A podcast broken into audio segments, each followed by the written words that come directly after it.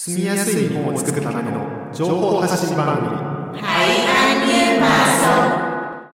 皆さんこんにちは。ベトナム夢神戸のアイントゥーと林高也がべ日本に暮らすベトナム人に役立つ情報をお伝えします。Xin chào quý vị và các bạn, anh Thư và Hayashi Takaya của Việt Nam yêu mến Kobe xin được tiếp tục chia sẻ những thông tin hữu ích cho người Việt hiện đang sinh sống tại Nhật Bản trong chương trình ngày hôm nay. はい。で、今回の番組は、みかんとアートというテーマでお伝えします。Hôm nay chúng tôi xin chia sẻ câu chuyện với nội dung là quýt và nghệ thuật. はい。で、えー、みかんですね。えっ、と、まあ、こうやって秋が深まってくると、まあ、空気が乾燥してきますよね。で、そういった時に食べたくなるのが、まあ、私としてはみかんですね。で、えっ、と、私がこう買い物に行くスーパーとか近所とかでは、和歌山県で作られたみかんが売ってることが、えー多いです。で、えっ、と、私はですね、この10月に、そのみかんが使わ使われて、作られているですね、その和歌山県で、まあ、アートイベントがあったので、えーそこに参加してきました。で、えーそれっていうのはですね、えっ、と、ここに、えっ、と、YouTube では、あの、チラシもちょっと映してますが、キナンアートウィークという取り組みで、えー毎年、ここ数年開かれてるんですけど、今回の、今年のテーマは、未感覚というテーマの、えーアートウィークでした。はい。Và hiện tại thì khi càng dần vào tiết trời thu thì không khí sẽ trở nên khô hơn và như anh Hayashi có chia sẻ và vào những cái khi mà thời tiết khô hanh như thế này chúng ta muốn ăn những cái gì mà nhiều nước. Đối với anh Hayashi thì anh rất là thích ăn quýt và ở siêu thị mà anh Hayashi hay đi thì có đang bán rất là nhiều quýt được trồng ở tỉnh Wakayama đúng không ạ? Thì hôm trước thì anh Hayashi đã tham gia cái sự kiện nghệ thuật liên quan đến quýt ở Wakayama có tên gọi là Mikang Kaku. はい。 Như anh Haji có đang à, chỉnh chiếu cho chúng ta xem cái poster hay là cái à, giới thiệu của cái sự kiện của tuần lễ Kinan Art đúng không ạ? はい。 À, và một trong những cái sự kiện à, tiêu biểu nhất là Mikang Kaku. はい。で、この未感覚ってちょっと不思議な言葉なんですけども、まずこれ二つの部分に分かれてますよね。みかんって、まあ、この、 食べ物のみかんですよね。で、えーっと、あとは、感覚っていう言葉ですね。あの、感じるとか、そういう意味の感覚という二つの言葉を掛け合わせた言葉だそうです。で、えっと、こうやっていろんな感覚、目で見る視覚とか、えー耳で聞く聴覚、で、えー鼻で嗅ぐ嗅覚とか、舌で味わう、えー味覚、で、あとは触る触覚とかいろんな、えー感覚っていうのが人間にあるわけですよね。で、まあこの案内を見ると、この、えー2023年10月のこの未感覚という、まあ、イベントでは、えー特に見ること以外、視覚以外の感覚を楽しめるように、それでアートを楽しめるようにっていうことで、展覧会とかではなくて、ワークショップを中心に、この匂いを嗅いだり、えー味わったり、触ったりっていうこと、えーそういったことを、えーができるワークショップが開かれていました。Vâng và trước tiên thì chúng tôi xin giải thích về từ Mikang Kaku đúng không ạ? Nghe rất là thú vị đúng không ạ? Anh Haji có chia sẻ là như ờ, cái lời giới thiệu của cái sự kiện này thì Mikang Kaku chính là sự kết hợp giữa hai từ Mikang và Kaku. À, và căng các cự đúng căng không các cự, ạ? Thì mi căng có nghĩa là như chúng ta cũng biết là quýt này, rồi là có một cái nghĩa khác nữa đó là việc là à, chưa hoàn thiện đúng không ạ? À, mi căng, mi căng tổ, mi căng, mi vâng, căng dạ vâng. c gì đấy. Và từ căng các cự, căng căng các cự này trong từ cảm giác à, và ai trong chúng ta cũng biết là con người thì có năm giác quan Ừ. thứ nhất đó là thị giác à, gọi là mắt nhìn ừ. thính giác là tai nghe này rồi là khứu giác mũi ngửi vị giác là lưỡi chúng ta nếm đồ ăn nếm cái vị và xúc giác là thông qua tay sờ chạm nắm và những cái đồ vật xung quanh thì cái sự kiện này nó không chỉ là chú trọng vào cái phần nhìn phần thị ừ. giác ừ. mà nó còn đưa cho người xem được trải nghiệm qua những cái xúc giác khác nhau hay những cái cảm giác khác nhau như là à, ngửi này rồi nếm này và sờ chạm nữa đúng không ạ? はい。それでですね、この2023年10月14日から22日の間に、まあ、いろんなワークショップとか映画鑑賞会とかですね、開かれていたんですけども、私は10月15日に開催された、えーインドのスパイス、ベトナムのハーブ、えー和歌山のみかんでチャイを作ろうという、まあ、イベントですね、えーそういったものに、えー参加しました。Và sự kiện tuần lễ Kinan Art này thì nó sự, nó đã tạo ra cho cái người tham gia rất là nhiều cái ờ, buổi workshop khác nhau với đa dạng nhiều chủ đề rất là thú vị. Và anh Hashi có chia sẻ là anh đã tham gia một trong những cái workshop trong chuỗi workshop từ ngày 14 đến ngày 22 tháng 10. Đó là workshop được tổ chức vào ngày 15 tháng 10 có tên gọi là gia vị Ấn Độ này, rau thơm Việt Nam và à, cùng làm thức uống chai bằng quýt uh, Wakayama. はい、そういうことですね。えっ、と、で、えっ、と、和歌山に私は行ったのはすごく久しぶりでして、大阪から、あの、初めてと、大阪駅に新しくできた駅があるんですね。地下の駅。 JR 大阪駅って sure だけだったんですけど、新しく地下にも駅ができて、えーそこから電車に乗って行きました。Anh Haji um, đã đi đến Wakayama bằng à, một con tàu nhanh mà tàu nhanh này nó chạy ở một cái ga mới. Ga mới mà anh có chia sẻ là bây giờ cái ga mới này được làm ở dưới tầng hầm đúng không ạ? はい。で、えっ、と、ところどころ海の景色を見ながら特急に乗っていくと、2時間半ぐらいで駅、田辺駅というところに到着しました。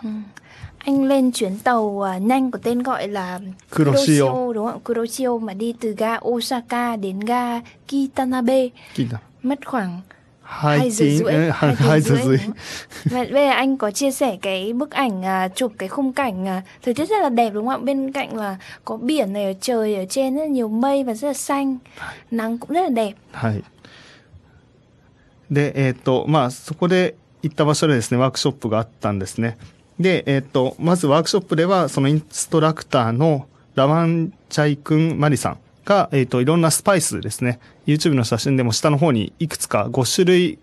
ぐらいですね、スパイス映ってますね。あと、生姜とかもあったりして、まあ、いろんなスパイスの香りを嗅いで、インドのチャイってあの、インド料理とか食べに行ったら飲んだことあるかもしれないんですけど、香りがするんですよね。そのスパイスを、どんなスパイスを使ったらどんな風味になるのかっていう、この苦味とか甘みとかをいろいろ説明してくれました。で、あとグループに分かれて、私のグループは5人だったんですけど、5人で、えっと、そのテーマに合わせたチャイをみんなで作るということを、えーしましたね。で、えーっと、私の参加したチームは、あの、ワークショップの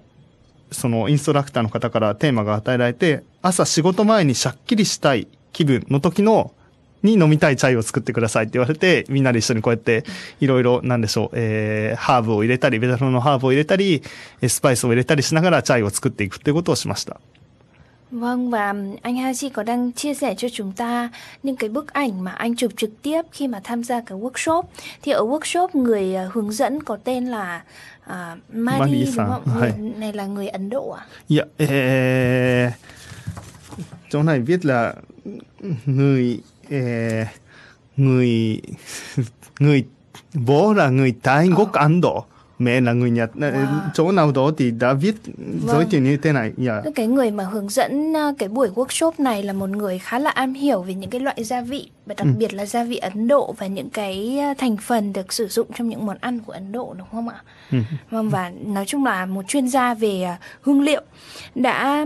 hướng dẫn cho mọi người hay là giải thích cho mọi người từng cái đặc điểm của các loại gia vị và mùi hương của từng loại. Và sau đó là mọi người được chia ra làm những cái nhóm nhỏ khác nhau. Và như nhóm của anh Hachi là gồm có 5 người. Và à, cái buổi workshop mà mỗi nhóm thì nó sẽ có những cái chủ đề khác nhau. Nhóm anh Hachi đó là được ra một cái đề bài đó là hãy à, làm ra một cái thức uống chai mà để làm sao chúng ta uống vào buổi sáng có một cái tâm trạng à, tỉnh táo trước khi làm việc vào buổi sáng đúng không ạ?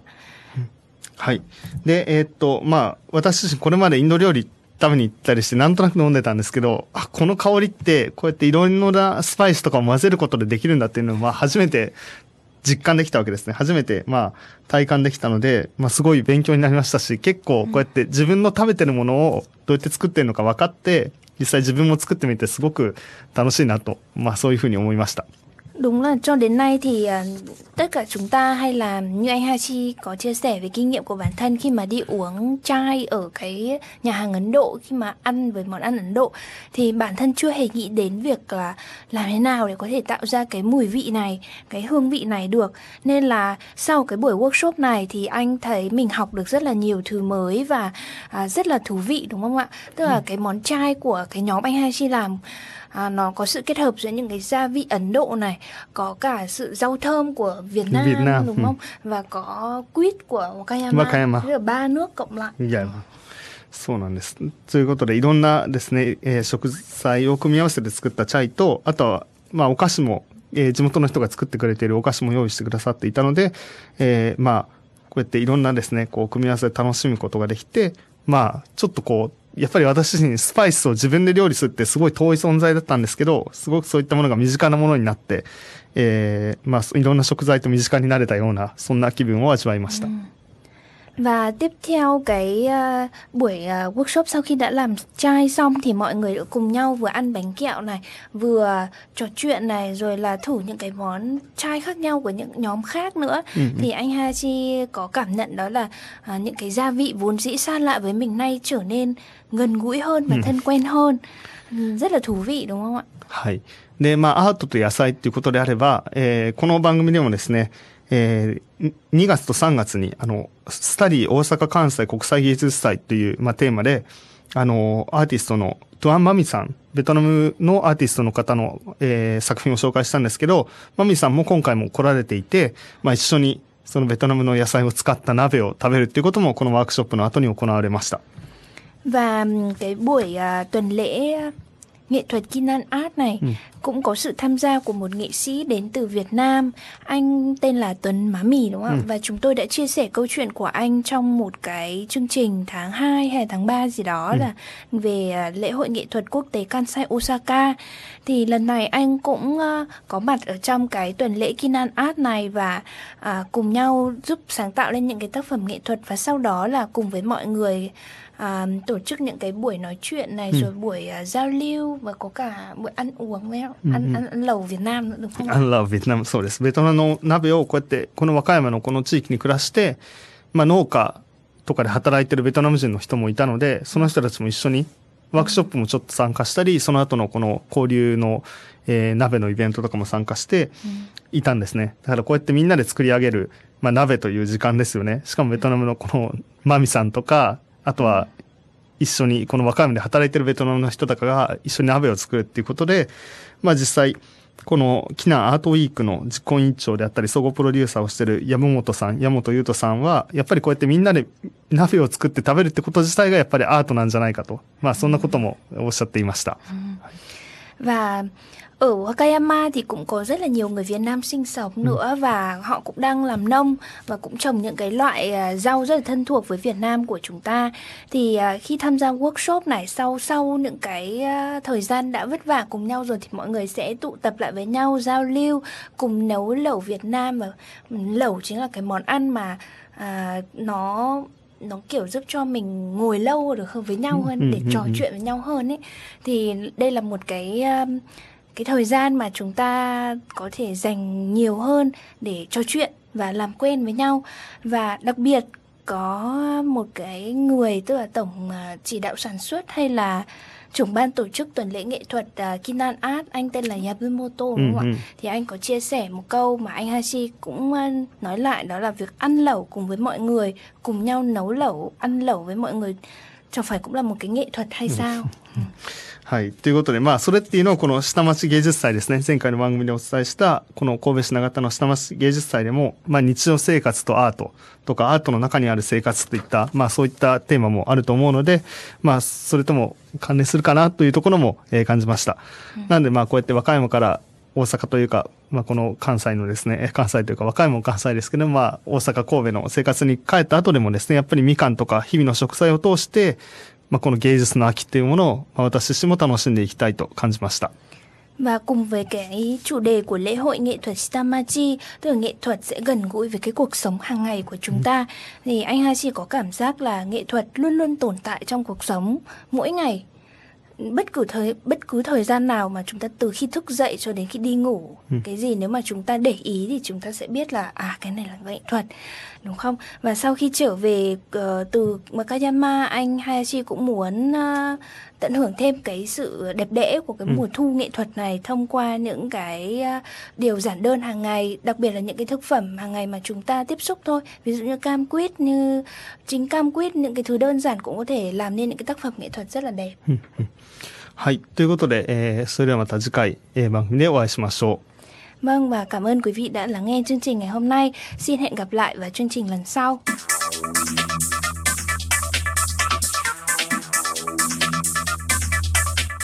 Never forget the Great Hanshin Earthquake, January 17, 1995. From Nagata FM, FM, Worldwide.